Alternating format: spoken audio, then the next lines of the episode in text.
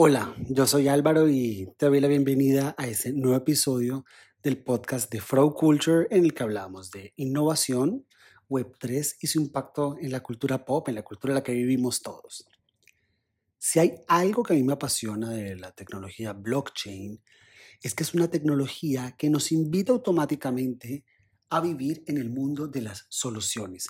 ¿Cómo la podemos utilizar para hacer mejor y más eficientes las cosas, los procesos. Casos de usos de blockchain a la fecha hay un montón. Pero hoy vamos a hablar con lujo de detalles y spoilers, como nos gusta, del impacto de esta tecnología en la industria de la música y cómo esta industria le puede sacar provecho a esta tecnología. Para hablar de esto, hoy tenemos como invitado a Cristian La Rosa, CEO y founder en La Rosa Music Group, consultor en finanzas, blockchain, fintech y DeFi, especializado en industria musical. Cristian, bienvenido a Flow Culture. Pues Cristian, muchísimas gracias por aceptar esta invitación y estar con nosotros aquí en Flow Culture, este espacio donde hablamos de la Web3, la revolución tecnológica y cómo la cultura pop nos refleja todos esos cambios que a veces aunque no adoptemos una tecnología, podemos vivir el impacto que tiene en nuestro entorno. Y es inevitable, eh, leyendo sobre ti, preguntarte cómo llegó la Web3 a tu vida.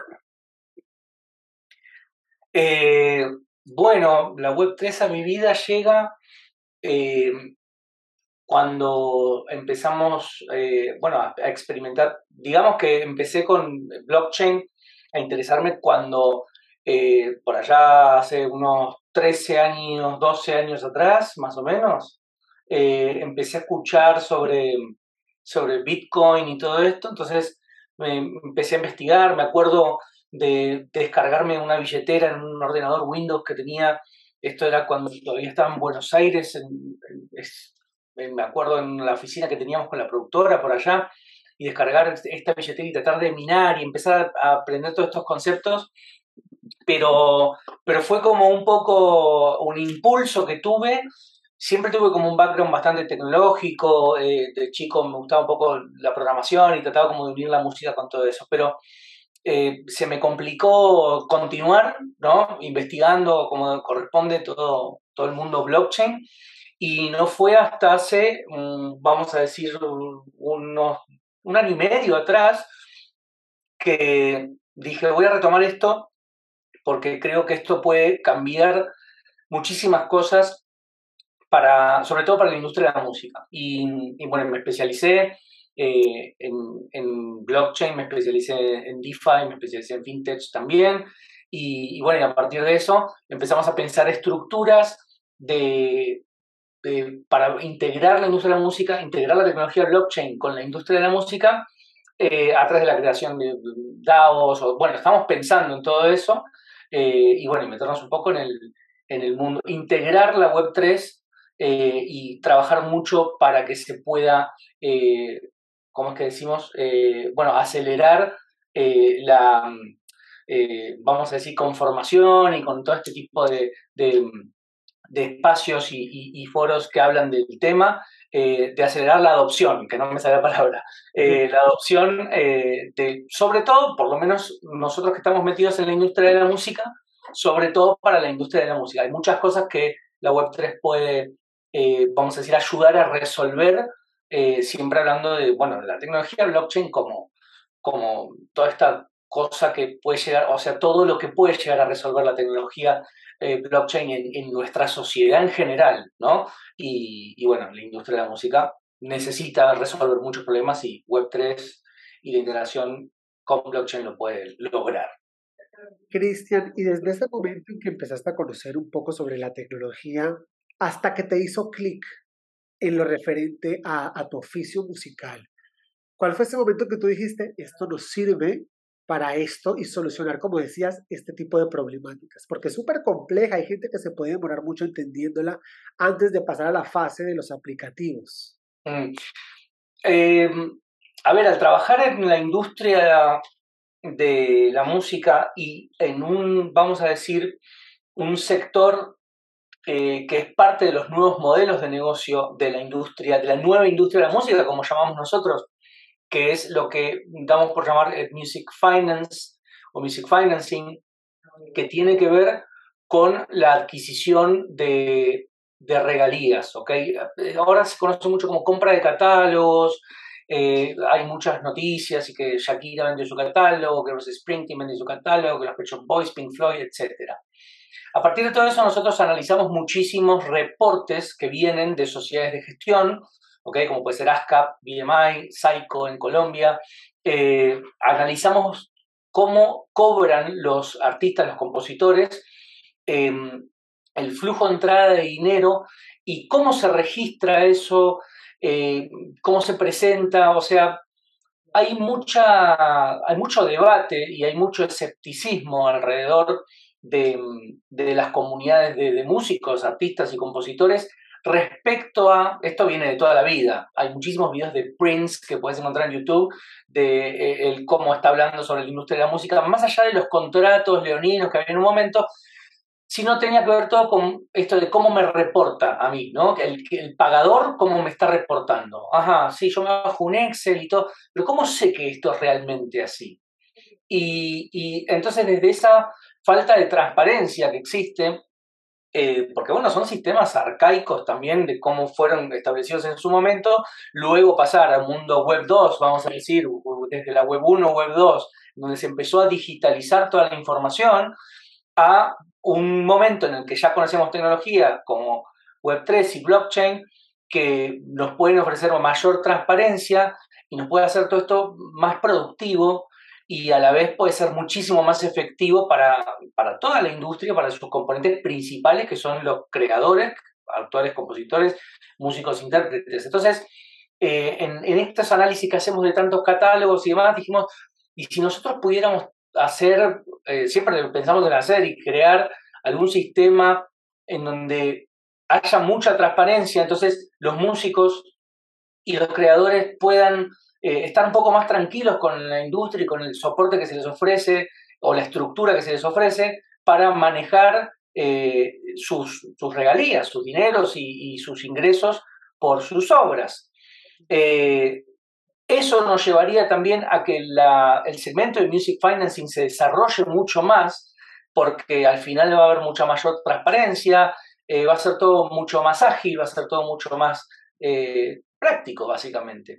Y, por eso ahí fue como un clic de, bueno, tendríamos que empezar a ver cómo podemos crear una sociedad de gestión colectiva, una sociedad de gestión de derechos de autor con eh, smart contracts. Básicamente un poco vino por ahí el tema. Y ese fue el clic. Y ahí fue como que dije, bueno, me que especializar mucho más en esto, tengo que meterme a fondo con el tema.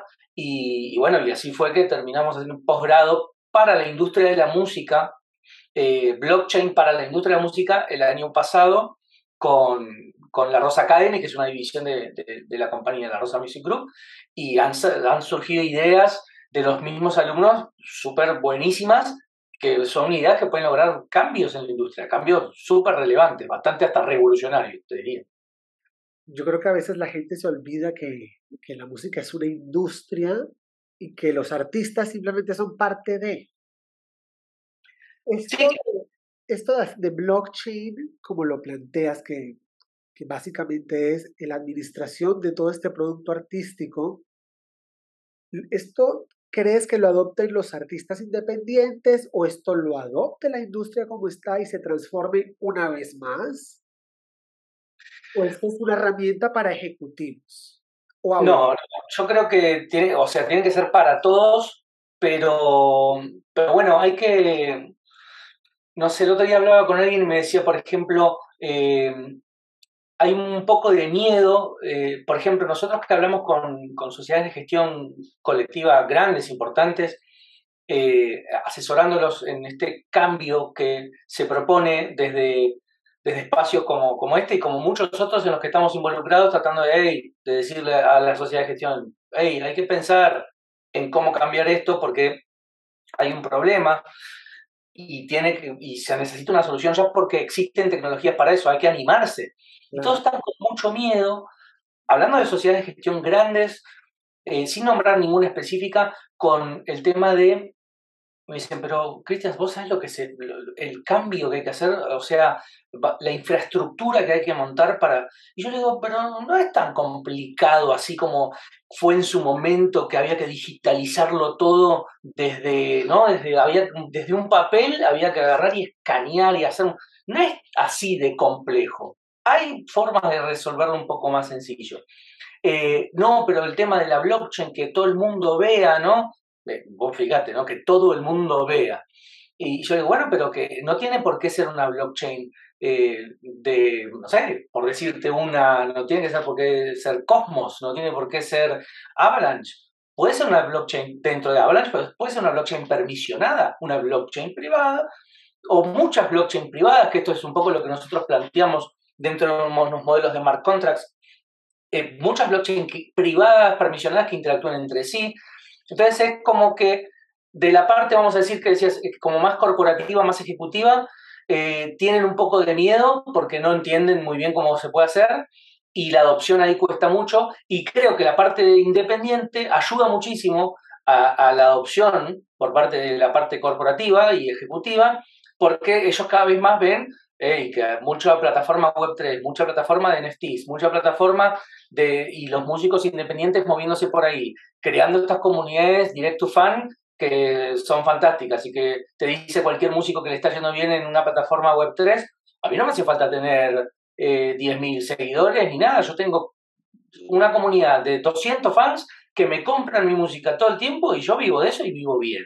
Hoy es algo que puede pasar y que de hecho está pasando con muchos músicos. Entonces eso le mete presión a la parte corporativa y a la parte institucional, vamos a decir, al punto que, por ejemplo, hay majors, ya como Warner, que se está metiendo bastante en el tema eh, eh, blockchain y demás, con equipos que se están formando para trabajar específicamente este tipo de, de propuestas. Entonces, la adopción por parte de los independientes va a impulsar a que se adopte mucho más rápido por la parte institucional y corporativa y, y me parece que respondiendo puntualmente a la pregunta tuya, que es para todos esto, no es para nadie específicamente, sino para todos. Y es bonito que desde la parte independiente, vamos a decir, entre comillas, molesten un poco a la parte institucional para que se muevan, ¿no? Es cierto. Yo creo que son herramientas para agilizar, para economizar y, y tener un poco el poderse, el control sin sonar a controlador, sino poder crear y, ver cómo se mueve un, productos intangibles como, como una canción que la gente a veces cree que cuando suena en la radio, pues todos están ganando por igual y todos mm. saben cómo funciona el movimiento de una canción en una radio. De todos los aplicativos que puede tener blockchain en una industria como la música, ¿cuáles son los que a ti más te han llamado la atención o que han corroborado es el fato tuyo de que esto va a funcionar? A mí, bueno, lo que hablábamos, la gestión de derechos, sobre todo, eh, porque es lo que más se necesita resolver. Em, me llama la atención, por decirlo, el tema de las DAOs, por ejemplo, y que pueda haber estructuras colaborativas eh, a ese nivel y, que me gusta también que todavía no hay nadie que haya salido así con toda, ¿no? La DAO, ¿viste?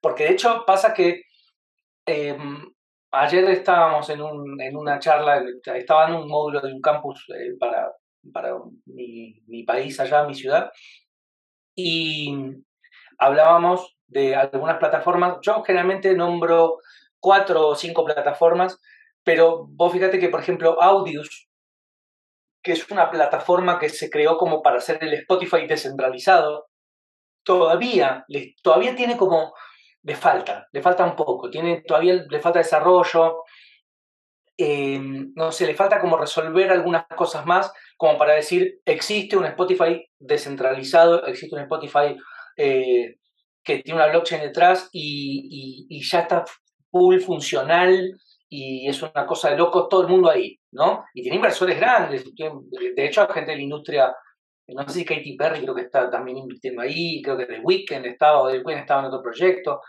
pero me gusta, por ejemplo, Royal. Royal me gusta mucho porque Royal.io eh, es una plataforma de inversión, lo, enfocan en una plataforma de inversión en música, eh, que es un poco a donde nosotros queremos llevar el modelo de music financing en el futuro, ¿ok? En una blockchain también. Eh, me gusta Sound.xyz, que, que es un marketplace de NFT, pero bonito y se pueden encontrar cosas buenas y se crean comunidades direct to fan muy potentes por ahí.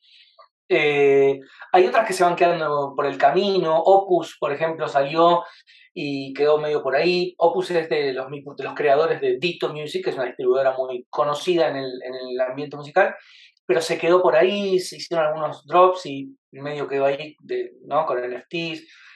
Hay mucha incertidumbre, no hay nada como totalmente terminado. Y por un lado es bueno, porque todos los que estamos trabajando en el tema es como que decimos, bueno, esto hay que mejorar.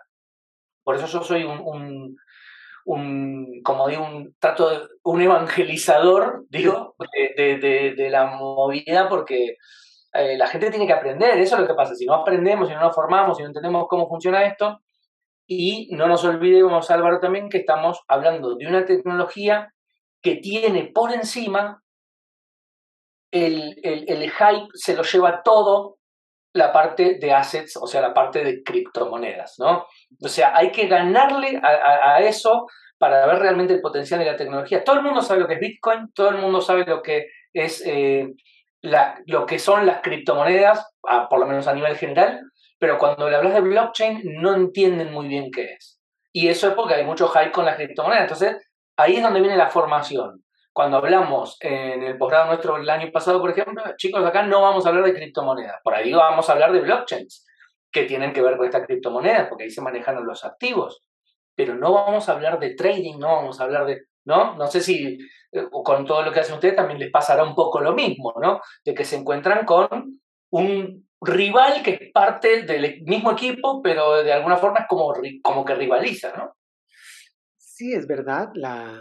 Los titulares se llenan con muy poquitas palabras de tanto conocimiento que hay detrás, pero también es muy complejo, o sea, explicarlo es una manera de entenderlo, pero creo que solo nos quedará claro a la millogesina vez que uno explique qué es un NFT, porque uno a, medida que explica todos estos aspectos tecnológicos de cómo funciona una blockchain, uno también hace como pausas para recapitular Sí.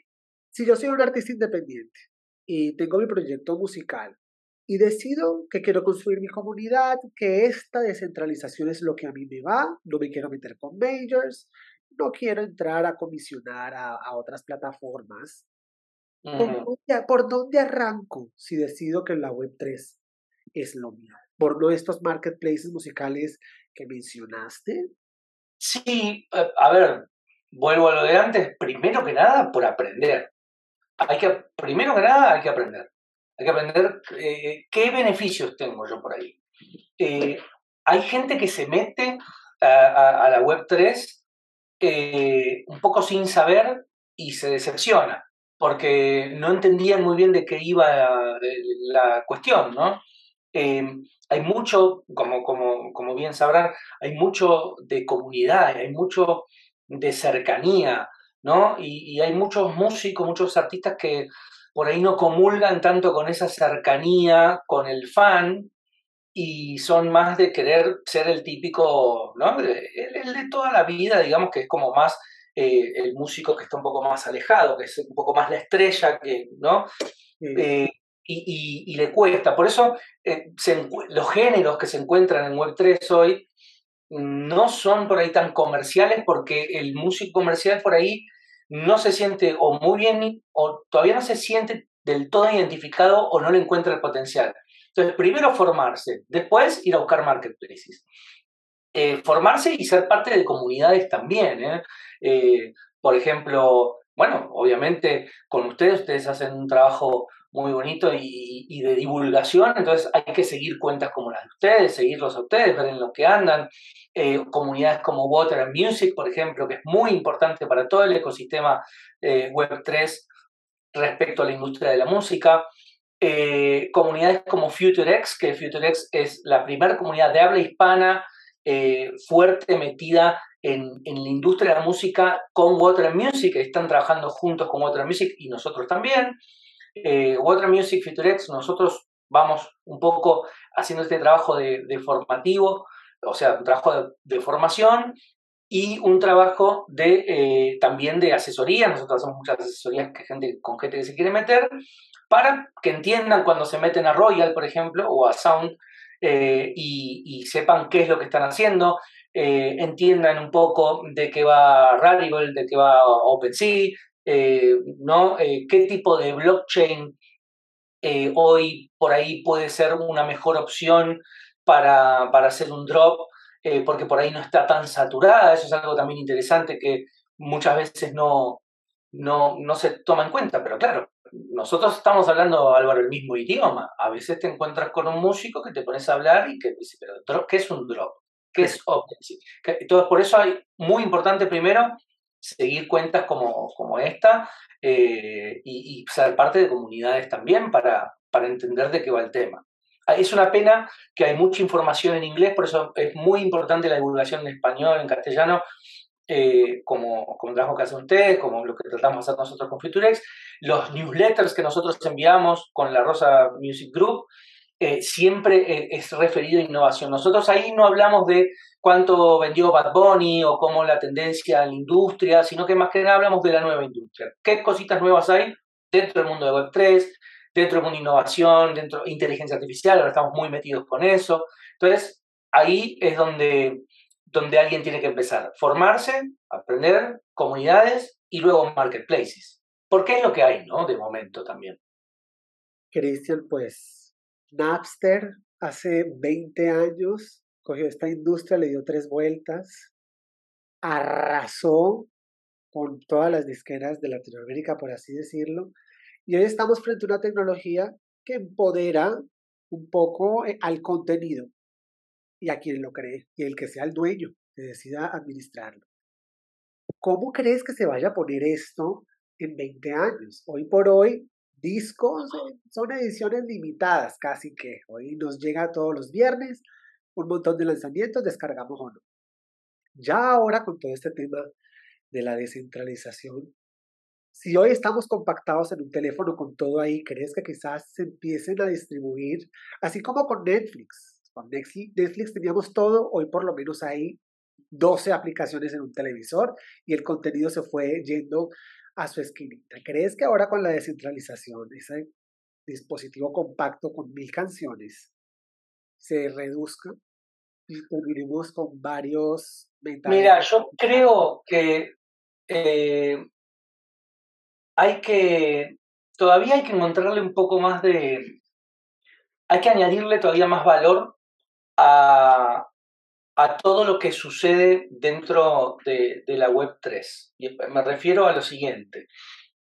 Hay muchas eh, personas, muchos artistas que piensan que, por ejemplo, es hacer un drop y ya.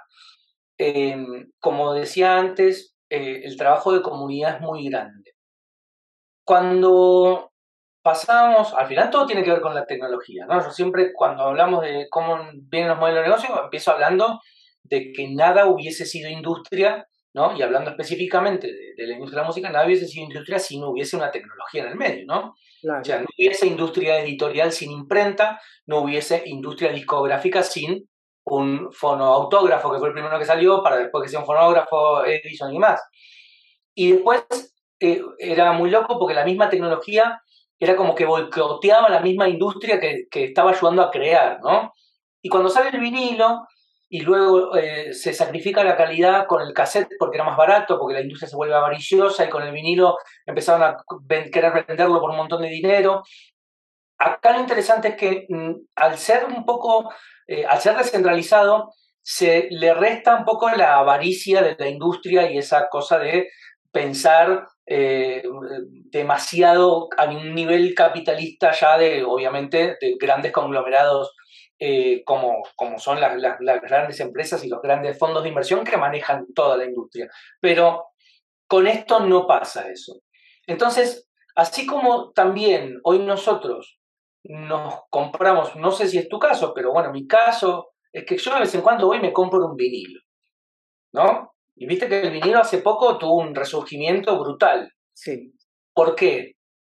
Porque había algo muy particular que sobre todo nuestra generación creció, bueno, toda nuestra generación y la anterior crecieron conectándose orgánicamente con la música. Tenía un disco que yo podía agarrar y eso me brindaba una experiencia, el olor del vinilo, el cassette, abrirlo y ver y las letras ahí todas chiquititas ahí leyendo, ¿no? Eh, el CD incluso, ¿no? El compact disc también, eh, el libreto y el disco y sacarlo y mirarlo y lo mirábamos, no sé, lo mirábamos simplemente porque teníamos algo en la mano. Es una experiencia. Esto, esta nueva tecnología también nos tiene que brindar, y a esto me refiero con agregar de valor, nos tiene que agregar experiencias. No tiene que ser, voy a sacar mi música como un NFT y ya está, y la vendo a un Ether. No, tiene que haber algo más. Ahí es donde digo que se tiene que agregar un poco más de valor, que es muy bonito el arte digital, eh, es muy genial tenerlo, eh, tener esto tokenizado y que yo con mi billetera lo tengo, está todo bien. Pero hay, hay algo más que nos puede brindar esta tecnología, como por ejemplo la posibilidad de, el, unlock eh, things, ¿no? El, el poder desbloquear cosas. El, voy a la reunión de fans de X artista y yo compré su NFT y llevo un amigo y le digo, bueno, mira, ahora hay una reunión que es para los que tenemos este NFT. Eh, vos compraste ese, uy, no, me olvidé. No podés entrar a, esta reunión ahí que tenemos, que es donde se van a repartir una especie de, tracks eh, ocultos que tiene el, el artista. No puedes entrar, no vas a poder escuchar esta parte uy, ¿qué tengo que hacer? Nada, tenés que comprarte este NFT y desbloquear esa experiencia, por ejemplo, ¿no? Eh, eso, es un ejemplo que incluso ya se hace, pero creo que hay más todavía y hay que pensar más todavía. Entonces, dentro de 20 años, es, mucho tiempo, ¿no? 20 años, pero yo creo que se va a tratar todo de conectarse orgánicamente a través de nuevas experiencias que nos brinde esta, esta tecnología mezclada con otras cosas y otras tecnologías nuevas que están saliendo también, como por ejemplo la inteligencia artificial. Em, no quiero llamarle metaverso como tal, vamos a hablar de tecnología inmersiva, ¿ok? Pero va a ser tratar de conectarse lo más orgánica, orgánicamente posible a través de em, eh, desbloqueando esas experiencias eh, a través de, tokens. O sea, vamos a decir que eh, la industria de la música en sí tiene que ser una experiencia completamente, completa tokenizada. O sea, no solamente cositas, sino que tenga una experiencia completa. Y así veo que evolucionará, espero. Increíble que si la música de por sí es una experiencia inmersiva, ¿qué se podrá hacer ahora con aplicativos tecnológicos, llámese inteligencia artificial y demás. Cristian ha sido muy enfático en hablar, en contarnos cómo quizás el desconocimiento de todo esto es como el, el bache a superar. Que pueda entender para después ver cómo puede hacer parte de. ¿En realidad tú crees que esto tenga detractores, que tenga enemigos esta tecnología en la industria, así como en su momento las galerías se opusieron a los NFT y al arte digital. Sí, eh, pero es por un tema de desentendimiento. Toda tecnología nueva causa miedo cuando no la entendés. Eh, siempre ponemos ejemplos en las charlas de, eh, no sé, imagínense el la persona que habló por teléfono la primera vez, cuando le dieron un aparato y le dijeron, acá te está hablando alguien que está ya eh, a 10 kilómetros. Eh, o sea, pero esto que es magia, que es miedo, ¿no? Eh, entonces, lo mismo pasaba, están, circulan por ahí los videos, están muy, muy de moda, sobre todo en, las comunidades blockchain, web3 y demás, los memes y los videos sobre cuando nacía Internet y la famosa entrevista esta con Bill Gates, que se le ríen en la cara eh, respecto a ¿no? Eh, el tema de, no el correo electrónico, y, eh, pero cómo, y no entendían, bueno, y, mira lo que terminó pasando. Entonces, había detractores en su momento, pues hoy hay detractores de la Internet, sí, por un montón de cosas que pasan. Obviamente iremos experimentando en el futuro eh, malos usos quizás de, de la tecnología, eh, que tendríamos que hablar y pensar y debatir más eh, en, dónde se, en dónde eso podría pasar. Pero, pero bueno, yo considero que, que siempre para todo hay detractores. Los detractores, los haters siempre, siempre existen, ¿no? Y, y habrá pocos, pero, pero sí habrá, incluso, como digo, a partir de la utilización de la tecnología y las experiencias que se vayan viviendo con la adopción masiva, bueno, ahí tendrá ya un poquito más eh, para hablar la sociedad sobre qué está bien hecho y qué está mal hecho. Por ahora lo tenemos que hacer nosotros y, obviamente nos centramos sobre todo en lo bueno porque esto resuelve muchas cosas y, lo que buscamos es resolver. Eh, hay cosas que, que en vez de resolver rompe, bueno, pero lo que está, vamos a decir, rompiendo es justamente eh, quitar intermediarios, ¿no? Y, y los intermediarios, en estos casos particulares, han, eh, han estado rompiendo bastante eh, ciertos esquemas y, bueno, y, por decirlo así, utilizando algunas políticas que por ahí no, no, eran del todo justas o correctas para, para todos los eslabones de la cadena de valor, ¿no?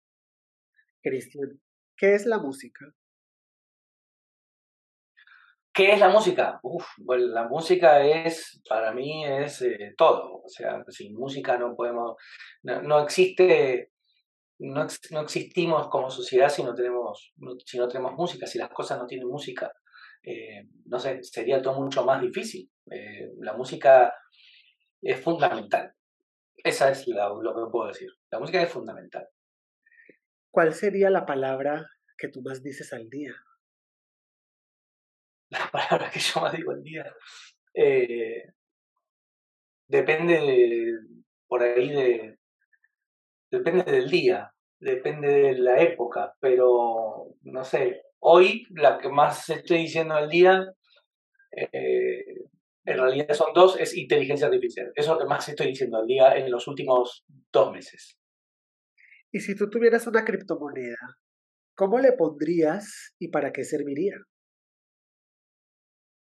Eh, una, no sé si sería una eh, criptomoneda como tal, pero bueno, sí, un token, vamos a decir un token que sirva para hacer cosas, que tenga utilidades y demás.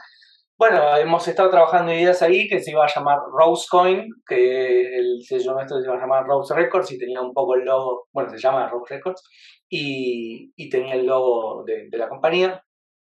Y, y es, se trataría de desbloquear experiencias, pero aparte servir como eh, algo también para eh, estar involucrados dentro de estructuras, por ejemplo, de finanzas descentralizadas, para que músicos, comunidades eh, artísticas y, no sé, nuevas disqueras digitales o, editoriales puedan acceder a financiación a partir de una estructura ¿no? DeFi que utilice tokens como, por ejemplo, este token pero siempre lo que más se puede hacer eh, por, la, por la industria, tratar de meterlo ahí en un token de utilidad para, para todo eso.